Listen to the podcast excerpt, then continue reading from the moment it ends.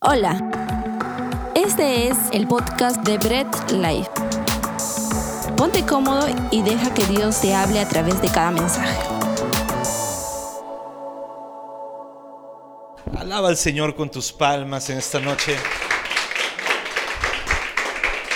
Antes que te sientes, saluda a dos o tres personas y dile qué bueno verte hoy en el Día del Señor. Qué bueno verte, qué bueno, qué bueno volver a verte si es que no lo has visto de hace tiempo.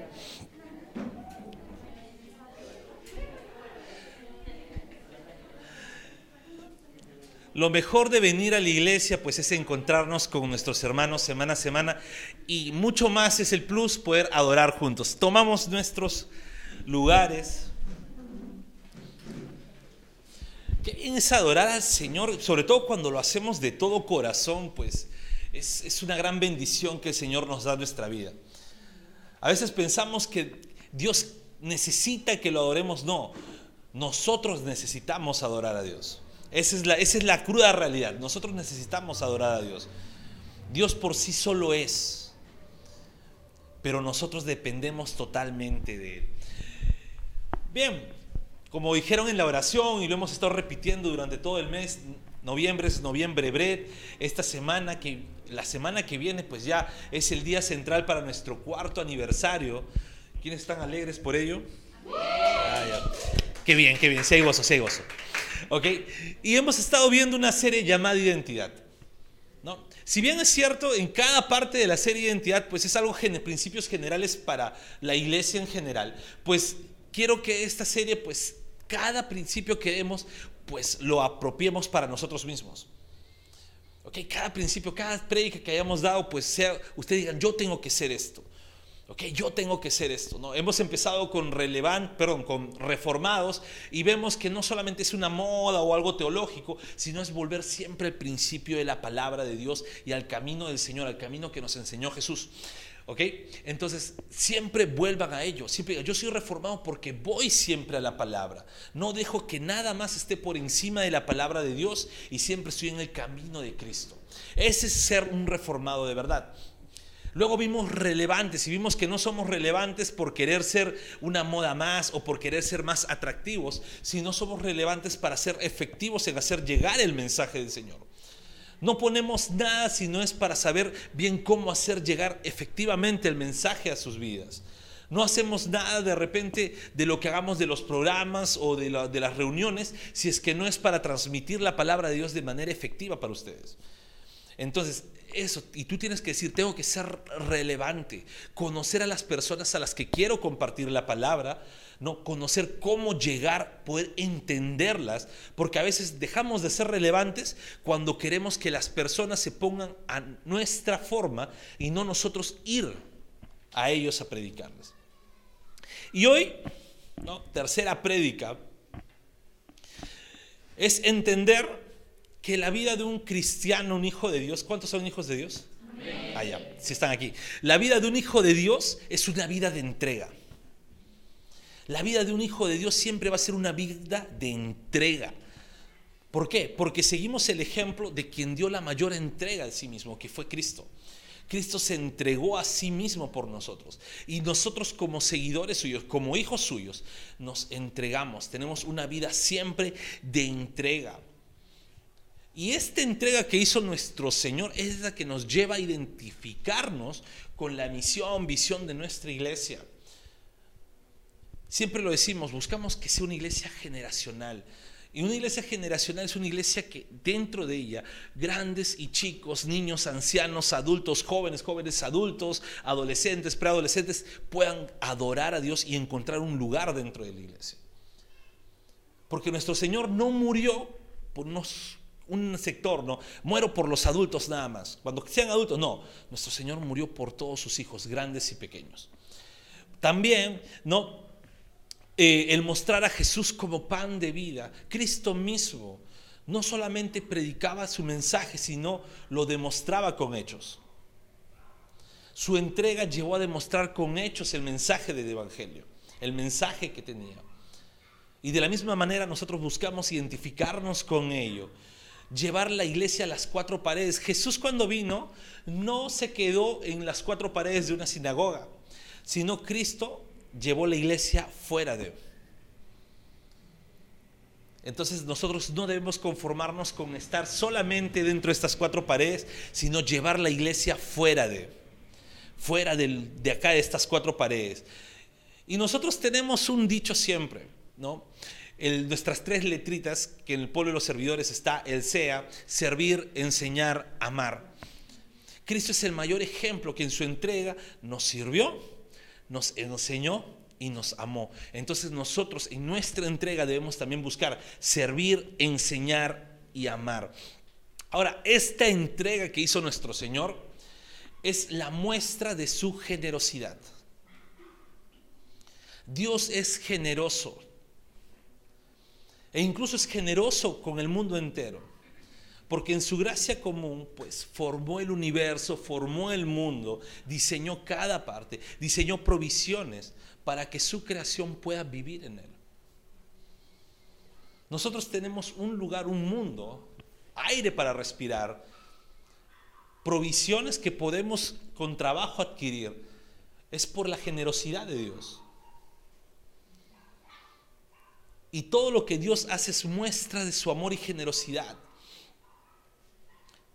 Su generosidad también se da en que sostiene el universo.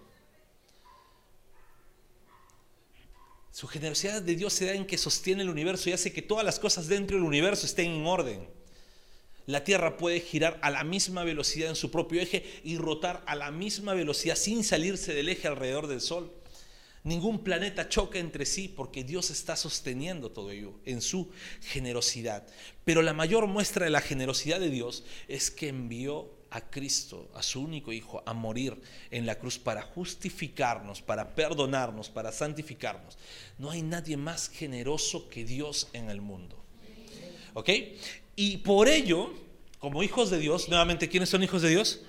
Ya, como hijos de Dios, tenemos que buscar ser, aprender, aplicar en nuestra vida el ser generosos. Y quiero que leamos Hechos 20 del 32 al 35. Y yo sé que muchas veces cuando se escucha esta palabra generosos, a veces como que están, ya se, ya empiezan a premeditar, ¿no? Ya sabemos por dónde va a ir, pero vamos a ver, escuchen bien por dónde va el mensaje. Escuchen bien qué significa ser generosos y cómo como hijos de Dios debemos ser generosos.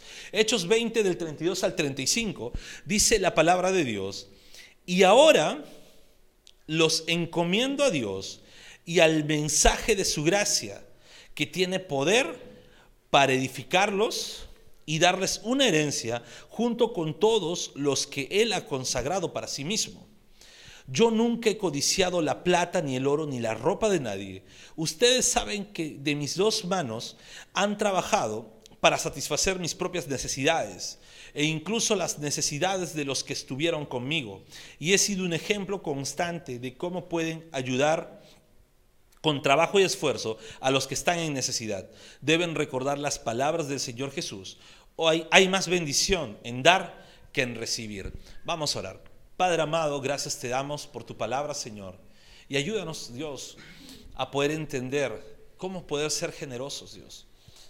Ayúdanos, Señor, a poder aplicar esto en nuestras vidas. Espíritu Santo, guíanos diariamente, guíanos a aprenderlo, pero no solamente aprenderlo, sino a durante cada día de nuestra vida poder aplicar y vivir tu palabra. Te damos a ti toda gloria, Padre, en el nombre de Jesús. Amén y amén. Este, estos versículos que acabamos de leer, Pablo estaba en Mileto y llama a los ancianos de la iglesia de Éfeso. Cuando, llama, cuando digo llama a los ancianos, no está llamando a los viejitos, está llamando a los líderes de la iglesia de Éfeso.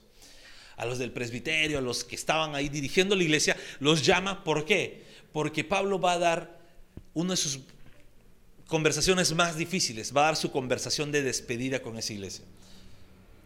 Ahora, con despedida no es que, ah, bueno, Pablo seguro se va a otra ciudad y de repente acá un año o unos meses lo volvemos a ver. No, Pablo se estaba despidiendo porque ya estaba próximo a morir. ¿Se imaginan esa conversación de Pablo? Pablo estaba ahí ya diciendo, bueno, ya llegó la hora en la que tengo que partir. Ya me imagino que el Señor mismo le habrá hecho sentir eso. Pablo ya un hombre anciano y llama a los ancianos de la iglesia de Éfeso para darles dos indicaciones. Y en estas dos indicaciones finales, porque luego dice ahí que se pusieron a orar y lloraron porque sabían y entendían que ya nunca más iban a volver a ver a Pablo, les da dos indicaciones básicas para la iglesia. Básicas y básicas. La primera es siempre predicar el mensaje del Evangelio. Y esta primera indicación, pues creo que ninguna iglesia haría caso omiso. Toda iglesia, así sea de buena o mala doctrina, así sea una secta, hace eso. Comparte lo que ellos tienen por mensaje. Toda iglesia lo hace. Ninguna iglesia va a decir, no, nosotros acá no compartimos nuestro mensaje. Toda iglesia va a buscar mensaje. Si nos vamos acá por el, por el Plaza Norte y venimos por todo Tomás Valle, todas las noches, es más, vamos a hacer una campaña antievangelística para ellos, siempre vas a encontrar personas que te van a predicar de la diosa madre. Vas a encontrar en esquina en esquina personas que te van a hablar de los testigos de Jehová. Y vas a encontrar muchas personas que te van a predicar un mensaje porque eso es algo básico de la iglesia. Nuevamente, no es solamente de la iglesia de sana y buena doctrina, sino toda iglesia va a predicar un mensaje del Evangelio. Pero el segundo gran mensaje que da Pablo es sean generosos. La segunda gran indicación es busquen ser generosos.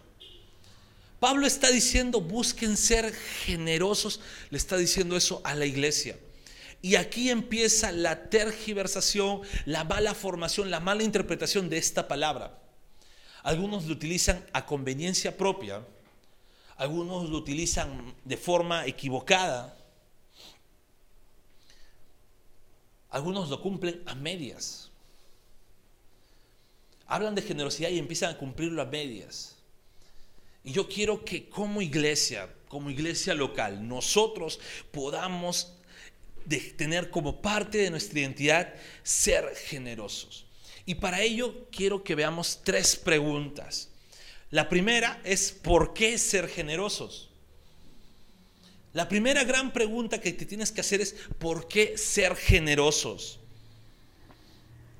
Y vamos a ver por qué debemos ser generosos. Lo primero que debemos entender de por qué debemos ser generosos es porque Dios es generoso. Y puedes ir buscando Mateo 7:11 para leerlo juntos. Primero es que Dios es generoso. Somos generosos porque Dios es generoso con nosotros. Y esto va a ir por encima de la situación en la que tú estás. Porque a veces cuando las cosas nos van mal, a veces cuando las cosas nos van fatal, decimos, Dios no es generoso con nosotros. A veces cuando decimos las cosas nos van mal, Dios dejó de ser bueno con nosotros. Y nos empezamos a quejar, empezamos a, renegar contra Dios.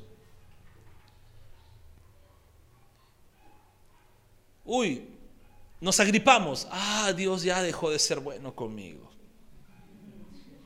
Se nos rompió una uña, no voy a la iglesia por una uña. Y empezamos a poner en duda la bondad de Dios. Y acá en este texto que vamos a leer, pues es algo bastante confrontante, incluso hasta podría decirse, sobre todo los que somos padres, pues algo que nos deja el reto y la valla bastante alta. Dice Mateo 7:11, vamos a leerlo juntos. Dice, pues si ustedes aún siendo malos, saben dar cosas buenas a sus hijos, cuanto más su Padre que está en el cielo dará buenas cosas a los que le pidan. Mira cómo Dios a nosotros, los que somos padres, nos dice malos. Y a veces uno se puede preguntar, pero yo amo a mis hijos, yo daría la vida por mis hijos, podrías pasar vergüenza y humillación para que a mi hijo no le falte nada. Claro, pero en comparación a nuestro amor por nuestros hijos, al amor que Dios tiene para sus hijos, nosotros somos malos. En esa comparación somos completamente malos ante Dios. Por eso que Dios dice, ustedes siendo malos les dan buenas cosas, porque lógico, nosotros buscamos darle comodidad a nuestros hijos, buscamos darle lo mejor para ellos. Cuando nuestros hijos piden algo, nosotros decimos, wow, ¿cómo hacemos para poder cumplirles este deseo? Y cuando no lo hacemos y vemos la cara de tristeza, los que somos padres entenderán cómo nos parte el corazón eso. Pero Dios dice, ustedes siendo malos, saben dar buenas cosas, ¿cuánto más yo? ¿Cuánto más yo? Entonces, somos generosos porque Dios es generoso. Y como lo puse, Dios creó un mundo para ti. Dios sostiene ese mundo, da provisión a ese mundo. Dios ha generado, incluso a los que somos sus hijos, pues ha generado medios de gracia para vivir en santidad con Él. Entonces Dios es generoso. ¿Por qué más somos generosos? Porque Dios nos pide ser generosos. Dios nos pide ser generosos. En prédicas anteriores dijimos que la, la forma de hablar, ¿no? En ese tiempo, cuando se decían hijo de algo, pues era que buscaban ser como esa persona o buscaban ser de, esa característica. Y cuando decimos que somos hijos de, hijos de Dios, pues lo que decimos es que buscamos imitar a Dios, buscamos ser santos como Dios, buscamos tener esas características de Dios. No porque podamos ser iguales a Dios, pero buscamos vivir en la misma santidad que Dios. Y Dios nos pide ser generosos. Según de Corintios 9:11 nos dice la palabra de Dios. Según de Corintios 9:11, ustedes serán enriquecidos en todo sentido para que en toda ocasión puedan ser generosos y para que por medio de nosotros la generosidad de ustedes resulte en acción de gracias a Dios. ustedes serán enriquecidos en todo sentido. Ahí empieza la generosidad de Dios. ¿Pero para qué? Para que por medio de eso nosotros en toda ocasión seamos generosos. Y aquí empieza el detalle, porque aquí no te dice que vas a ser enriquecido solamente en dinero. Aquí dice vas a ser enriquecido en todo sentido. Y vamos viendo que la generosidad va mucho más que el dinero. Abarca mucho más cosas que solamente lo económico. Y es por ello que dice, en toda ocasión sean generosos. Miren, esto no está hablándole a una persona en particular. Esto Dios no le está hablando a una persona en particular. Dios está diciendo esto a toda una iglesia, a la iglesia de Corinto. En la iglesia de Corinto, pues hay muchas personas. Y a esa iglesia en general ustedes van a ser enriquecidos en todo. Yo pregunto, en una iglesia común y corriente, ¿no? Y una iglesia como la que tenemos nosotros, ¿todos somos ricos? he preguntado, ¿eh? ¿Una iglesia común y corriente, todos somos ricos? ¿Sí? Ya, voy a ser más específico. En una iglesia común y corriente, ¿todos somos ricos económicamente? Ahí sí, para bucharme, ahí sí, levantan la voz. Ya, ¿todos somos ricos económicamente en una iglesia? Pero aquí dice, y Dios está hablando, que vamos a ser enriquecidos en todo sentido, no solamente en economía. Pero si en todo sentido hemos sido enriquecidos, es para ser generosos en toda ocasión.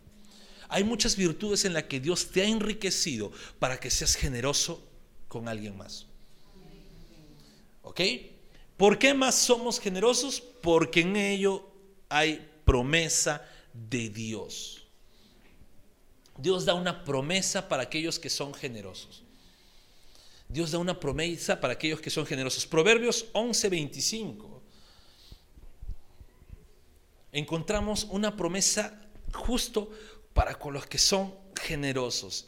Y dice la palabra, Proverbios 11:25, el que es generoso prosperará. El que reanima será reanimado. algunos se quedan con la mitad de ese versículo.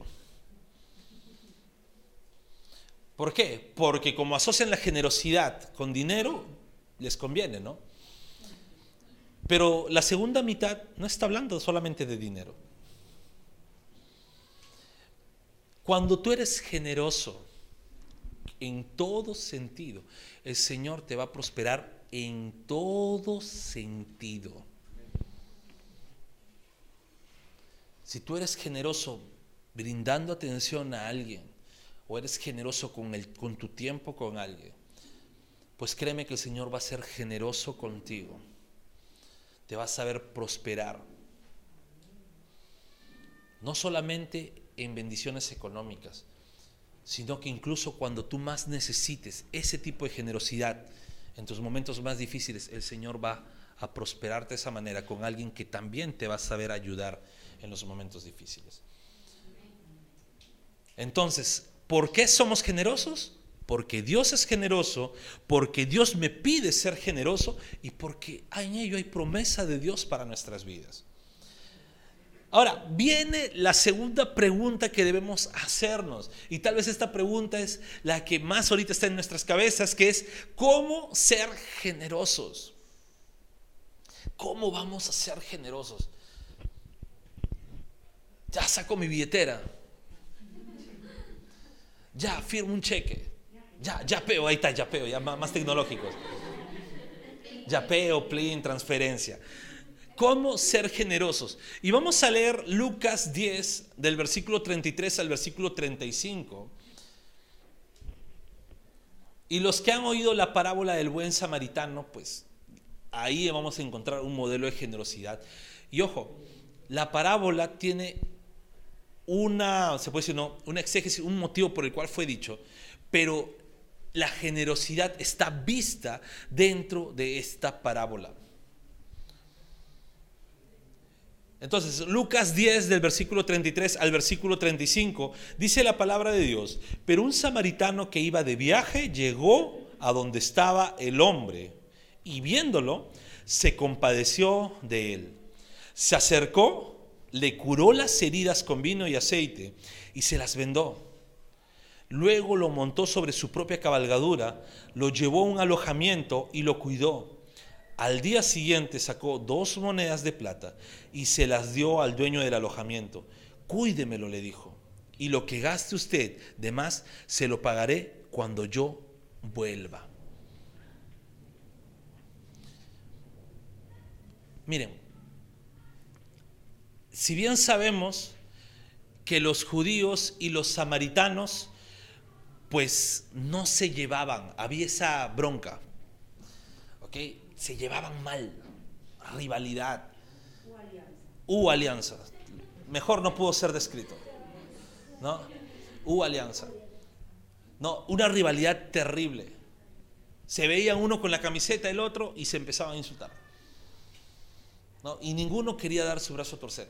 Pero aquí nos enfocamos en lo que hizo el samaritano. Este samaritano, primero, fue generoso porque fue condescendientes. Somos generosos. ¿Cómo somos generosos? Siendo condescendientes con una persona que necesita de mi ayuda. este samaritano no preguntó, ¿será judío? Este samaritano no preguntó, ¿será hijo de Dios? Este samaritano no preguntó como los otros que en teoría estaban más cerca de Dios, no preguntó, ¿estará borracho?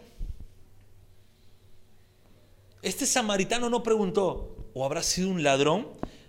y lo ha golpeado por, por, haber sido ladrón, estará pagando de repente algo. Este samaritano fue condescendiente con esta persona. Somos generosos cuando somos condescendientes con alguien. Pero ¿qué más?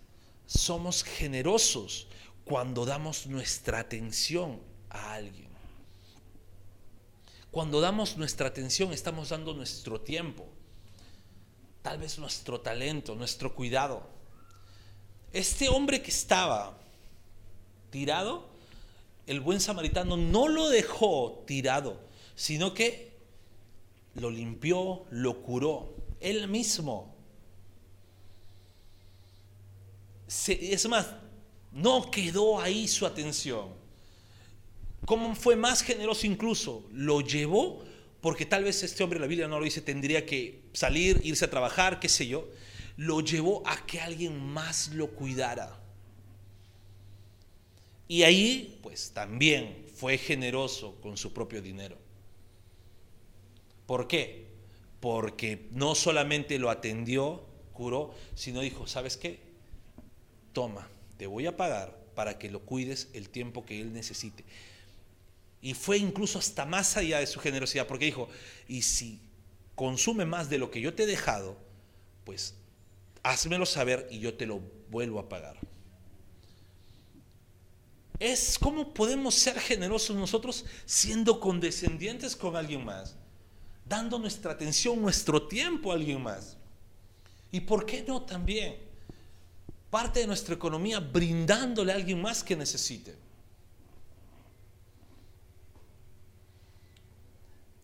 No poniendo prejuicios, sino siendo de esta forma. Este samaritano es una muestra en la palabra de Dios de cómo podemos ser generosos. Nos enseña la generosidad casi global en un solo pasaje, Señor. En este buen samaritano que fue condescendiente, que fue prestó su atención, incluso hasta brindó su propio dinero para ser generoso con alguien más. Y aquí viene la tercera pregunta. Y tal vez la más difícil de todas. ¿Con quiénes ser generosos? Y aquí empieza la cosa más difícil. Porque las dos primeras pueden ser materia fácil. Pero en las dos segundas, pues, empieza lo difícil para nosotros. La primera, ¿con quién debemos ser generosos?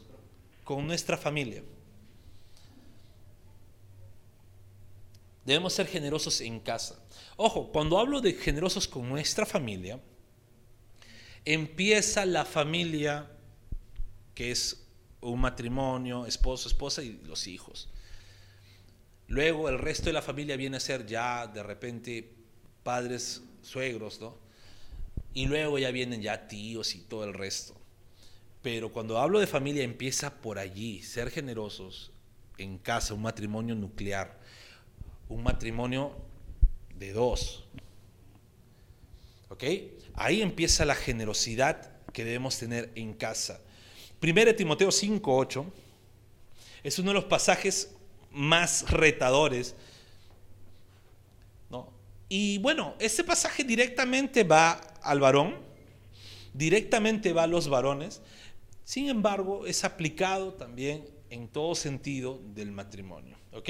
En todo sentido del hogar. Primero Timoteo 5.8 nos dice la palabra de Dios, el que no provee para los suyos y sobre todo para los de su propia casa, ha negado la fe y es peor que un incrédulo. Miren cómo está hablando Dios a través de Pablo a Timoteo para dar indicaciones a la iglesia. La persona tiene que ser generosa en su propio hogar.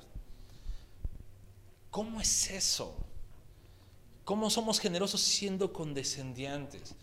Uno tiene que estar viendo siempre las necesidades que hay dentro del hogar. No podemos ser indiferentes, no podemos pensar, oye, falta esto y no dolernos, no decir, wow, tengo que esforzarme para dar. Y ojo, no estoy hablando solamente de cosas económicas o de cosas eh, materiales, sino incluso ser condescendientes. ¿Sabes qué?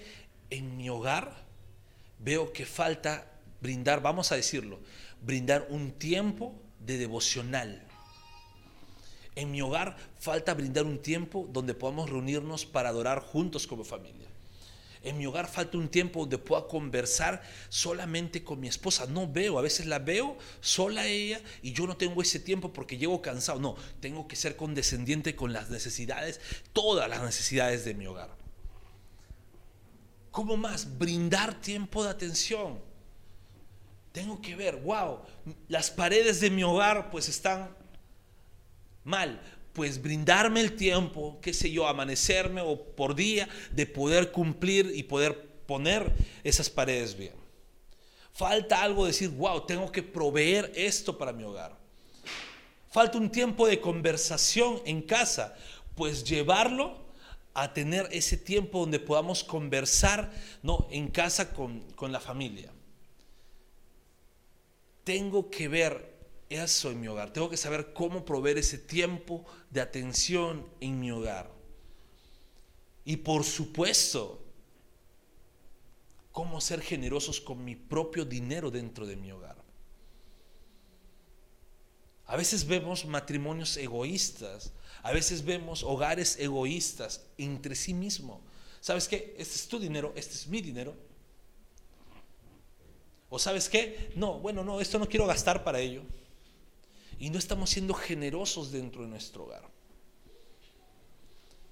No estamos siendo generosos en casa. Y aquí el Señor nos llama la atención, nos está diciendo, si no son generosos en casa, están siendo peor que un incrédulo. Si no estamos siendo generosos en casa, estamos siendo peores que un incrédulo. Y esto nos, afecta, nos debe afectar a todos. Debemos nosotros ponernos a pensar en qué etapa estamos en nuestro hogar. Si somos cabeza de hogar, si somos los hombres, eh, los esposos de la casa, pues ver cómo estoy, tengo que ser generoso. Si eres la esposa de casa, pues ver cómo vas a ser generosa. Si eres hijo, ¿no? Y todavía vives en casa con padres, ver cómo debes ser generoso en casa. Esto nos debe afectar a todos. ¿Con quién debemos empezar a ser generosos? En casa, con nuestra familia. Demos testimonio que somos hijos de Dios de verdad. Demos testimonio que somos hijos de Dios y que no estamos peores que un incrédulo. Bien, ¿con quién más debemos ser generosos? Con lo que dijeron, con nuestro prójimo. Y aquí también pareciese que un poquito fácil, ¿no? Con la familia, bueno, lógico, ¿no? Creo que la gran mayoría diría, bueno, esto no me choca mucho a mí. Y tal vez con el prójimo también, ¿no? Porque a veces decimos, oh, mira, pobrecito, sí hay que ayudarle. Hay que ver cómo sostenerlo. Hay que ver cómo, cómo, cómo hacerle llegar la ayuda. ¿No? Y vamos a leer Gálatas 6 del 9 al 10.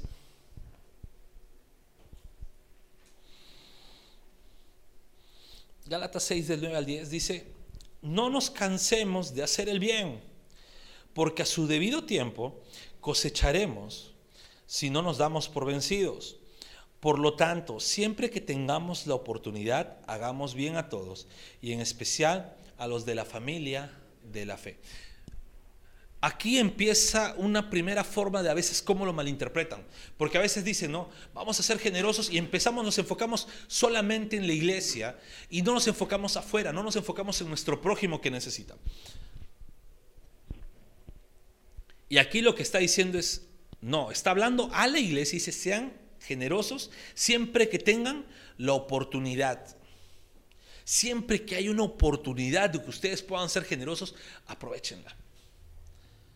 Y luego dice en especial a los de la familia de la fe. Pero esto no es para excluir algo. Siempre que tengamos la oportunidad de ayudar, ayudemos.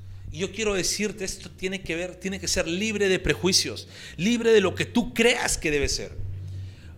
A veces estamos llenos de tantos, vamos a decirlo, ¿no? De tantos paradigmas, de tantas eh, especulaciones propias y necias de nosotros mismos que decimos, esta persona no necesita ayuda.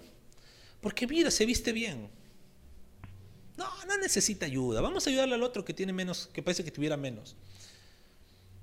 No, esta persona sí, es que este se le nota bien humildito. El otro no, el otro sí, sí, sí parece que tuviera dinero. Y empezamos a poner esos prejuicios en nuestra, en nuestra mente. Y sabes, mira, no podemos dejarnos llevar por apariencias que no conocemos porque no sabemos la situación real. Yo no sé si de repente las zapatillas nuevas que esta persona tiene, pues sea lo que le han regalado. Yo no sé si de repente la ropa con la que está fue lo último que se pudo comprar porque después entró en bancarrota. No puedo quedarme con una apariencia, simplemente decir, ah, mira, ya está, ya, ya, ya vistió de esta manera. No, no necesita ayuda. Y tú no sabes si de repente es lo último que le regalaron y lo encontró y dijo, bueno, me lo voy a poner, no nos queda de otra y de repente no tiene ni siquiera para comer. La generosidad no puede ser en base a lo que nosotros miramos en apariencia, sino en nuestro prójimo tenemos que ser condescendientes, poniéndonos siempre en su lugar, poniéndonos a ver qué es lo que necesita. Debemos prestar nuestro tiempo y, ¿por qué no también nuestro dinero? Cuando veamos a alguien que necesite ayuda, pues seamos condescendientes con esta persona. No nos dejemos llevar solamente por apariencia. Y no, no solamente es con dinero, sino el mismo hecho en que tú puedas generar un tiempo de atención, que tú puedas prestarle tiempo a esa persona de escucharla. Hay muchas personas que necesitan nuestra generosidad de atención que tú los puedes ver muy bien por fuera, sonriendo, conversando, pero a lo mejor por dentro están dando un grito de desgarrador de querer conversar con alguien y soltarle todo lo que tienen. ¿Y qué hacemos como iglesia? A veces nos cerramos, a veces no escuchamos. O a veces incluso ante la terquedad de nuestro prójimo decimos, ya no más. Ya no le voy a escuchar, ya no le voy a decir, ya no le voy a invitar a la iglesia. Sin embargo, debemos ser generosos y debemos ayudar siempre que tengamos la oportunidad. Y yo quiero decirte eso, cuando tú encuentras la oportunidad de poder ser generoso con alguien, pudiendo hacerlo y no lo haces, estás rechazando una oportunidad que te da Dios de ser generoso como Él fue contigo. Si tú empiezas a negar la oportunidad de ser generoso con alguien, te voy a dejar con esto en tu conciencia. Recuerda que Dios no te negó la oportunidad cuando Él pudo ser generoso contigo. Siempre que tengamos la oportunidad, seamos generosos con alguien más. Y estas eran las más fáciles. Estos dos puntos eran lo más fáciles. Con mi familia, con el prójimo, era lo más fácil. Empiezo con lo más difícil. ¿Con quién más tengo que ser generoso? Con nuestros enemigos. Y aquí cojo carne. Enemigo no es la persona con la que tú sales afuera y como perro rabioso te empiezas a pelear a golpes. Eso no es enemigo. Tranquilo. Eso no es enemigo. Enemigo no es una persona que con la que sales afuera ya te empiezas a insultar y ah, empiezas a rabetear. No. Enemigo es una persona a la que tú le pones una barrera que no le permite ser tu amigo. Ay, silencio todos. ¿Cuántas barreras tendrán en su haberes?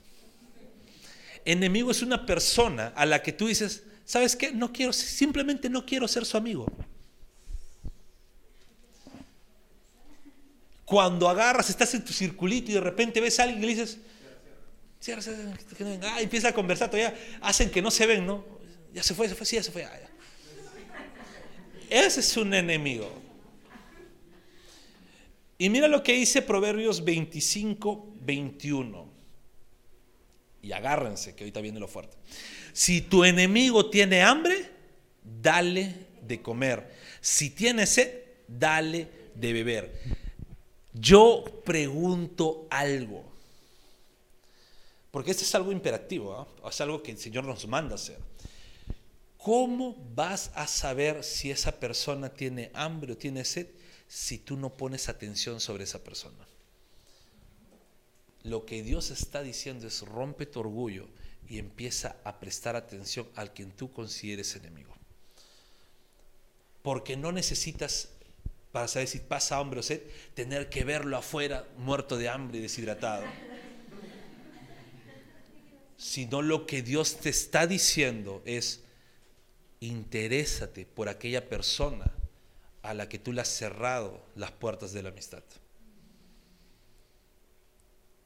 Y acuérdense, el buen samaritano que nos enseñó cómo ser generosos, no preguntó si era judío. Y este hombre era judío. Tal vez hasta sabía que era judío. Pero el buen samaritano simplemente lo ayudó. Simplemente lo ayudó. Porque entendió incluso lo que Dios quiso decir en su palabra.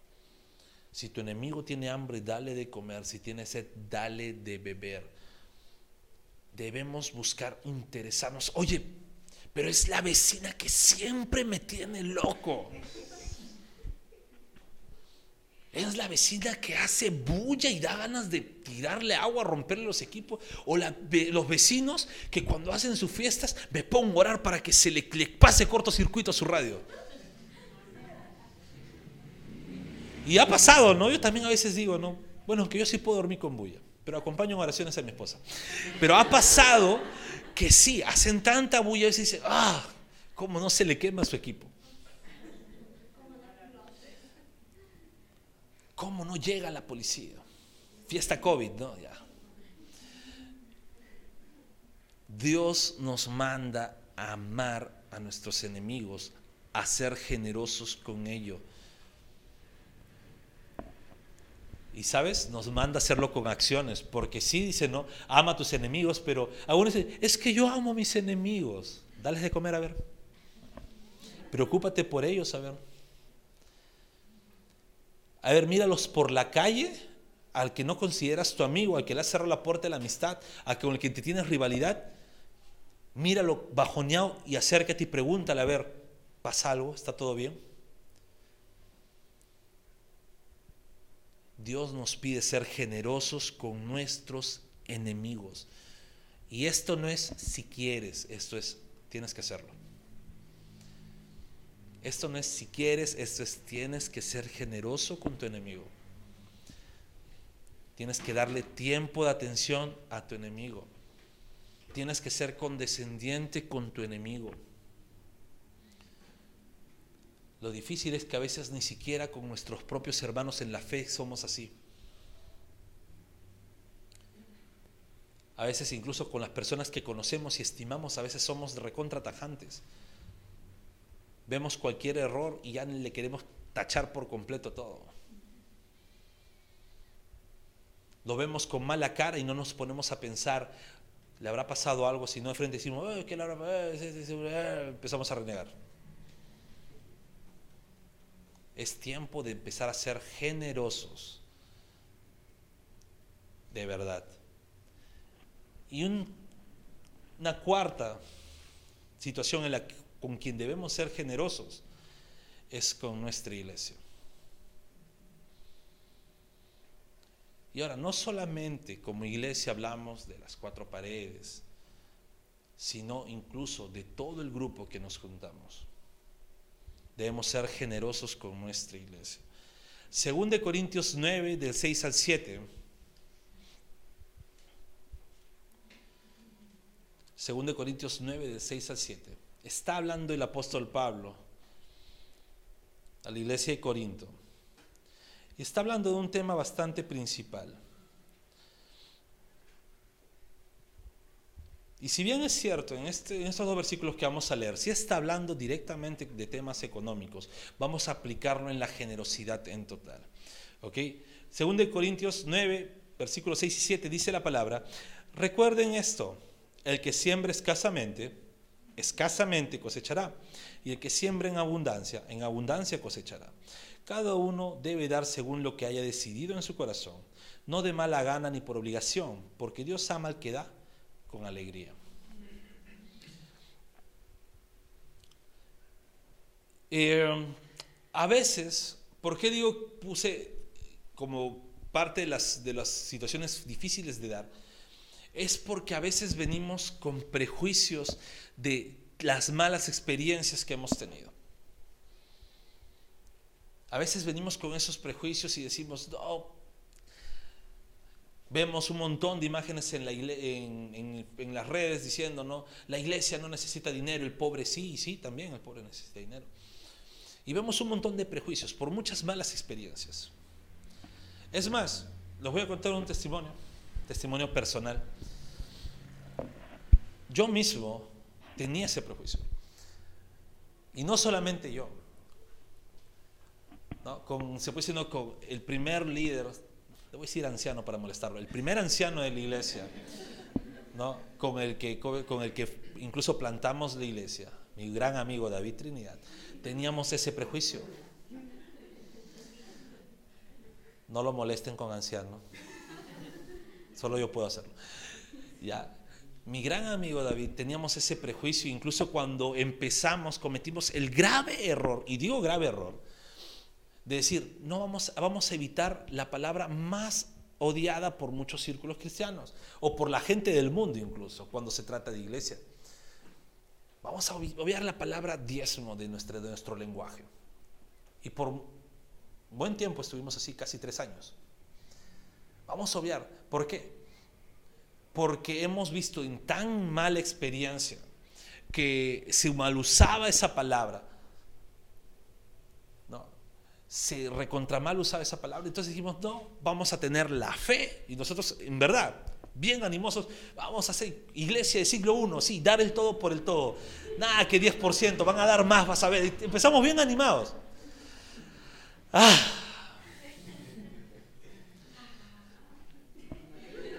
Cuando veíamos que queríamos empezar a hacer cosas por la iglesia, en mejorarla, en arreglarla, en conseguir local, en conseguir cosas, y veíamos los ingresos, en verdad eran para llorar. Porque sí, entendíamos incluso, y nosotros mismos entendíamos, que muchas personas pues no tienen un buen concepto cuando se trata de ser generosos con la iglesia.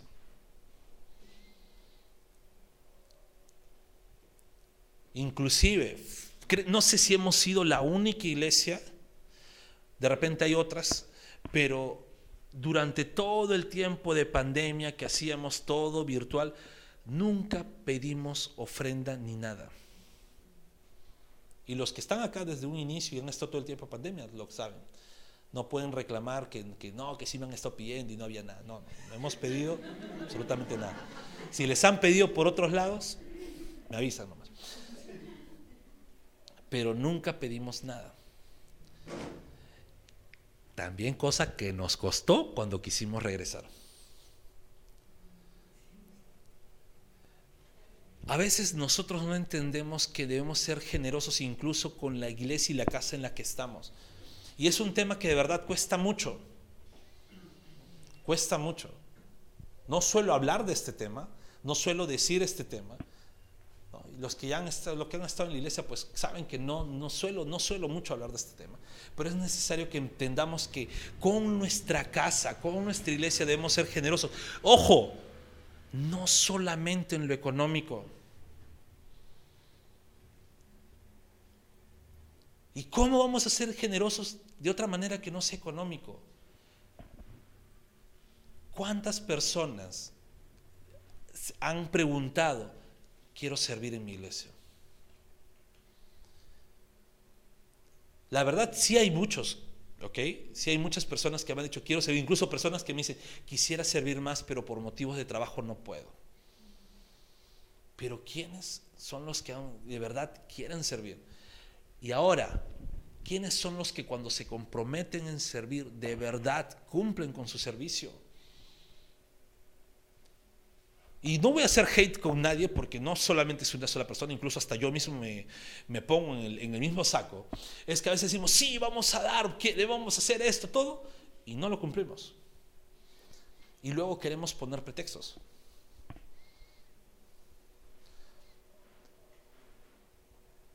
empecemos a ser generosos con nuestro tiempo de servicio en la iglesia. Preguntar cómo podemos ayudar en la iglesia, cómo podemos servir en la iglesia. ¿No se aburren de ver las mismas caras afuera? ¿No se aburren de ver las mismas caras acá adelante? Debemos ponernos a pensar cómo servir, qué más hacer, cómo podemos dar nuestro tiempo de servicio en la iglesia. Igual, esto mismo está muy mal, eh, se puede decir, hay muchas malas experiencias porque a veces en otros lados, organizaciones pseudo religiosas que se hacen, se ponen logo de iglesia, y tengo que decir así completamente franco, no, abusan de pedir la generosidad del dinero, abusan de pedir la generosidad de servicio, porque en vez de buscar servidores que hagan con amor, buscan esclavos que cumplan sus caprichos. Y esto a veces genera el hecho de ser un poquito reservados, es decir, no, porque tengo miedo de pasar la misma experiencia. Es por eso que nosotros siempre decimos, borren el chip de cualquier otro lado que, que hayan pensado. Seamos generosos con ello. Seamos generosos con el tiempo que le brindamos a las actividades de la iglesia. Queridos, hay tiempo de oración en las mañanas, tres, cuatro, cinco personas. Y yo sé que cuesta levantar, muchas veces a mí me cuesta, así que cuando a veces no hay, perdóneme, me quedé dormido. A veces por situaciones que me amanezco eh, el día anterior. Últimamente fue porque sí he estado un poco mal en algunos aspectos, pero muchas veces tenemos actividades y no nos conectamos. Tenemos estudios bíblicos en la mañana hice un sondeo con David, esta vez no le voy a pedir participación, pero hice un sondeo con David. Hicimos el grupo de estudios bíblicos, grupos de clases de teología, buena doctrina, dadas, revisadas, didácticas para la iglesia. De la iglesia, ocho personas. De otros lados, 12, 15. Personas de afuera interesadas en lo que hacemos. A veces daba ganas de decirle, oye, ¿por qué no hacemos un change? Creo que tu iglesia que no hace nada, a veces los miembros quisieran estar ahí. Seamos generosos con nuestro tiempo que le damos a la iglesia. No es posible que tengamos servicio. Es más, les abrimos dos servicios, porque uno decía, queremos en la mañana, abrimos en la mañana, vienen pocas personas. Mantenemos en la tarde, vienen tarde. Porque a veces dicen, no, venimos en la mañana, en la mañana no, porque no, es que mire, toda la semana cansado, genial. Ah, bueno, ya, mantenemos en la tarde y en la tarde llegan tarde. ¿Cómo quitamos el tiempo de generosidad para nuestra iglesia? Es cuando inclusive, y perdónenme de repente si ahorita acaba de pasar, ¿no? Es que en vez de colocar nuestro, nuestros móviles en vibrador o dejar, se podría decir, no, en modo avión incluso, sin dejar que nada nos interrumpa. La comunicación de la palabra, estamos prestando atención a conversaciones, posts o actualizaciones de estado que vienen a nuestro celular.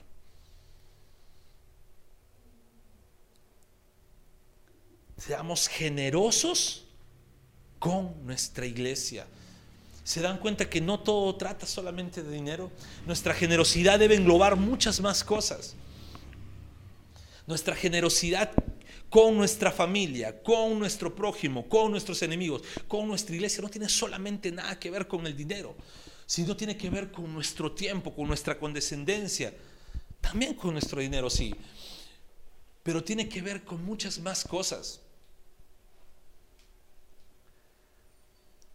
Miren, les voy a abrir mi corazón como lo hice en la mañana. Yo suelo ser un poco cerrado, la verdad pero les voy a abrir mi corazón en este momento. Cuando estamos viendo todos los preparativos, el, domingo que viene es el aniversario, el día principal del aniversario, ¿no? el día central. Lo primero que dije, quiero cambiar de escenario. Mira, tenemos cuatro años con el mismo escenario. en verdad a mí ya me aburrió. No, quiero cambiar de escenario. dije, agarré, en la reunión le digo, los convenzo a los líderes, ¿no? Acuérdense, los que han llevado semillas saben que yo no tomo todas las decisiones de la iglesia solo, siempre estamos en el grupo de liderazgo, las tomamos en conjunto. Entonces dije, vamos a esto. Entonces presenté y la primera persona que me parchó fue la tesorera de la iglesia. Lo primero, sí. Ahí está. ¿no? Dianita fue la primera que me dijo, stop, relax. Pero, no, se nos vienen muchas cosas, me dijo. Me hizo, pisar tierra, a veces vuelo mucho. Me hizo pisar tierra. Me dijo, se nos viene solamente el aniversario, que ahí siempre hay gastitos. Se nos viene enviados, la chocolatada, se nos vienen cosas, me dijo. Y hemos tenido gastos con respecto también al evento de la conferencia. Esperémonos mejor. Y yo, ya. Ayer mismo le dije, Diana, ahora me acerco ya no tan eufórico, ¿no? Dianita, ¿habrá para hacer algunos pequeños cambios? Y me puse una cantidad, no voy a decir la cantidad, para que ustedes puedan ofrendar más.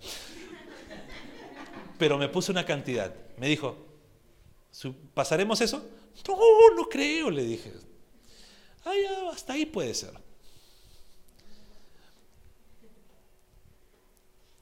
Miren, yo no sé ustedes, pero en verdad es muy duro poder querer hacer muchas cosas dentro de la iglesia, poder querer inclusive aspirar a más.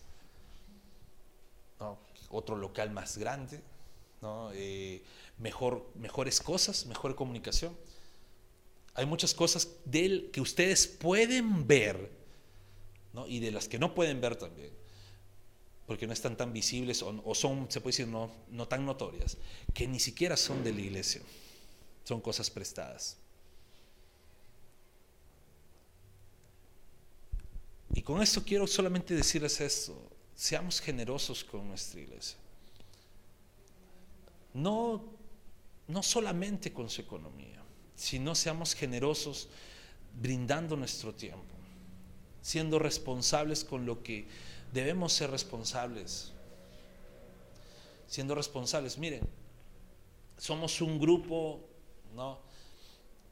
Que vamos a ser conscientes ya. Eh, de los que sí podrían ser fieles, fieles, podríamos ser más de 50 personas. Y de los cuales a lo mucho entre dos cultos llegamos a lo mucho a 35, 40. Ponemos pretextos para poder venir a la iglesia. Ponemos pretextos para poder conectarnos desde nuestras casas, en la comodidad del hogar y en el calor, a los grupos. Hay casos excepcionales, entiendo, que trabajan hasta más de las 8 de la noche, más de las 9. Ustedes no se preocupen. Pero hay otros casos en que sí podemos, podemos conectarnos, podemos asistir. Y debemos hacerlo, debemos ser muy generosos con nuestra iglesia. Y ojo, estoy hablando del resto de días de semana, no estoy hablando del domingo. Porque cuando, cuando hablamos de domingo, debemos ser tajantes en reservar el tiempo de nuestro servicio para Dios es un mandamiento que el Señor ha dejado guardar un día para dárselo a Él. Y en la iglesia solamente utilizamos un par de horas de ese día. Entonces no hay pretexto alguno que nos impida congregar el domingo. Por eso estoy hablando del resto de días, de lunes a sábado. Seamos generosos ahí. Y seamos generosos también incluso con lo que damos en la iglesia. Rompamos ese paradigma, rompamos ese paradigma. Tratamos nosotros como iglesia, que estoy hablando ya directamente a iglesia local. Como iglesia, nosotros no tenemos ninguna, se puede decir, nada oscuro que, que querer tapar. Los reportes tienen a Diana un clic del teléfono a poderle pedir. Ella con total alegría, con total transparencia les puede dar el reporte que ustedes quieran los ingresos que han habido en la iglesia, los egresos. Buscamos ser lo más transparentes posibles para que no haya ninguna duda de que en su generosidad, pues nosotros vamos a ser generosos con otras personas. Se nos viene el enviados. Se nos viene el enviados. Este año, de los tres que debíamos tener, solamente estamos teniendo este. Y, queremos en verdad que este enviados no solamente sea un, enviados en que llevemos generosamente algo físico, sino en el que podamos llegar también a la vida de estas personas como iglesia. Y miren, ya para terminar, la generosidad que Dios tuvo con nosotros está por encima de la generosidad que nosotros podemos tener en cualquiera de las áreas que hemos visto.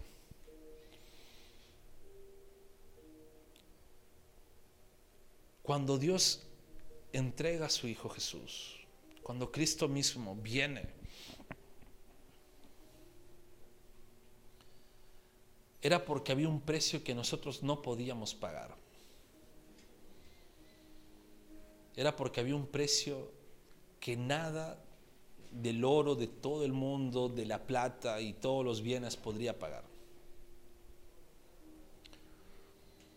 Y Cristo vino a pagarlo.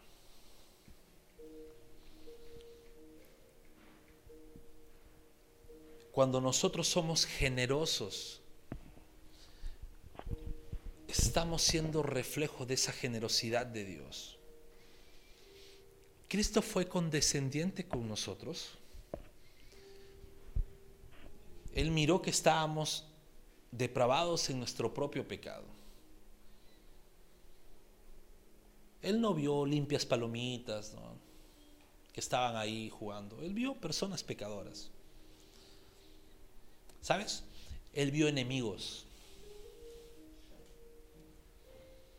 Él vio enemigos porque nosotros le dábamos la espalda constantemente antes de que Él llegue a nuestras vidas. Y aún así fue generosos.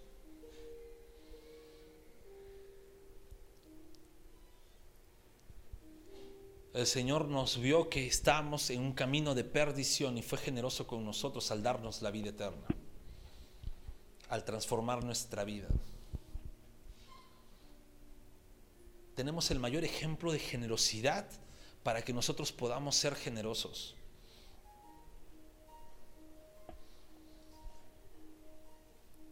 Todo lo que el Señor pone en nuestras vidas no es porque nos pertenece directamente, es porque el Señor nos da la oportunidad de administrar lo que Él nos da. Y en esa administración está ser generosos en todo.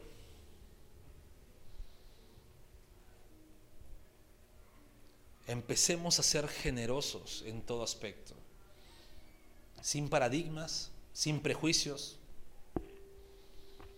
sin apariencias, simplemente seamos generosos. Seamos generosos porque Dios fue generoso con nosotros. Seamos generosos porque Dios nos pide que seamos generosos.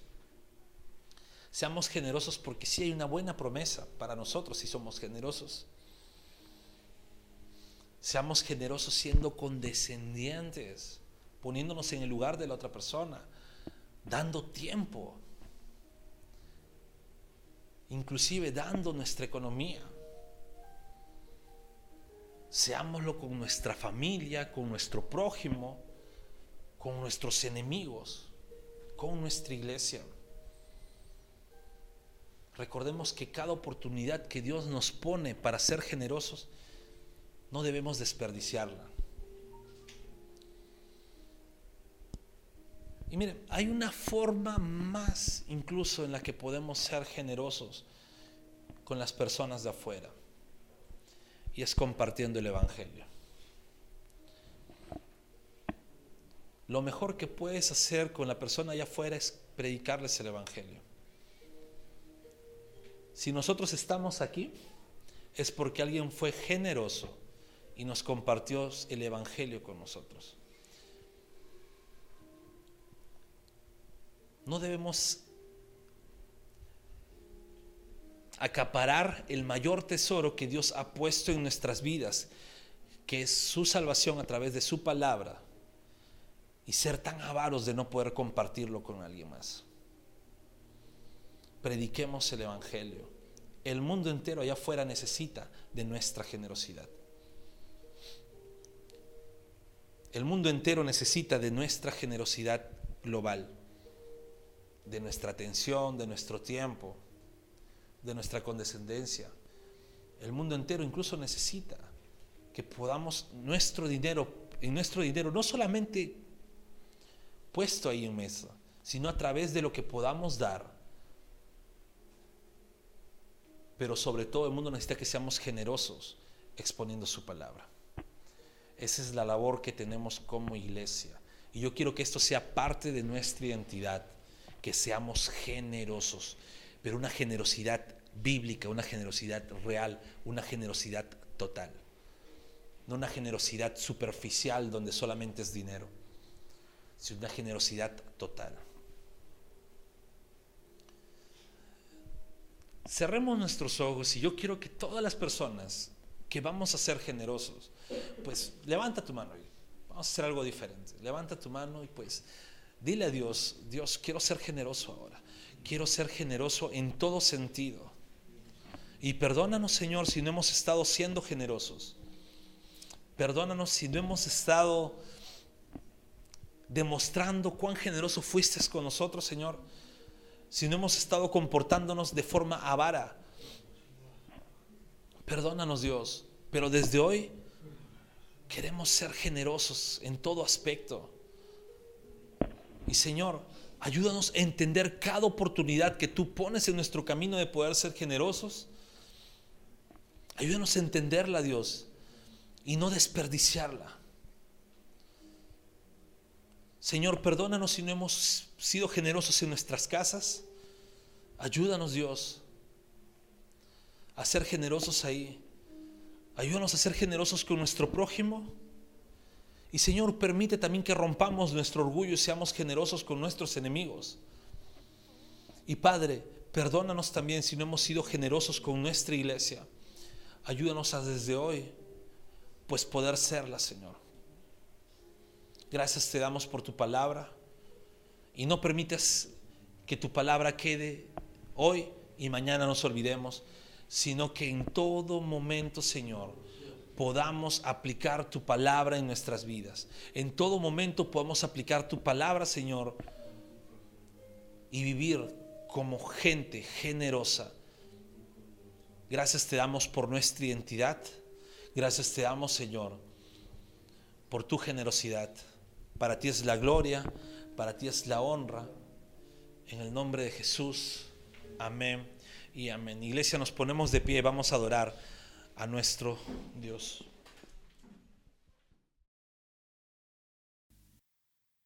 Gracias por escuchar el mensaje de hoy y no olvides compartirlo.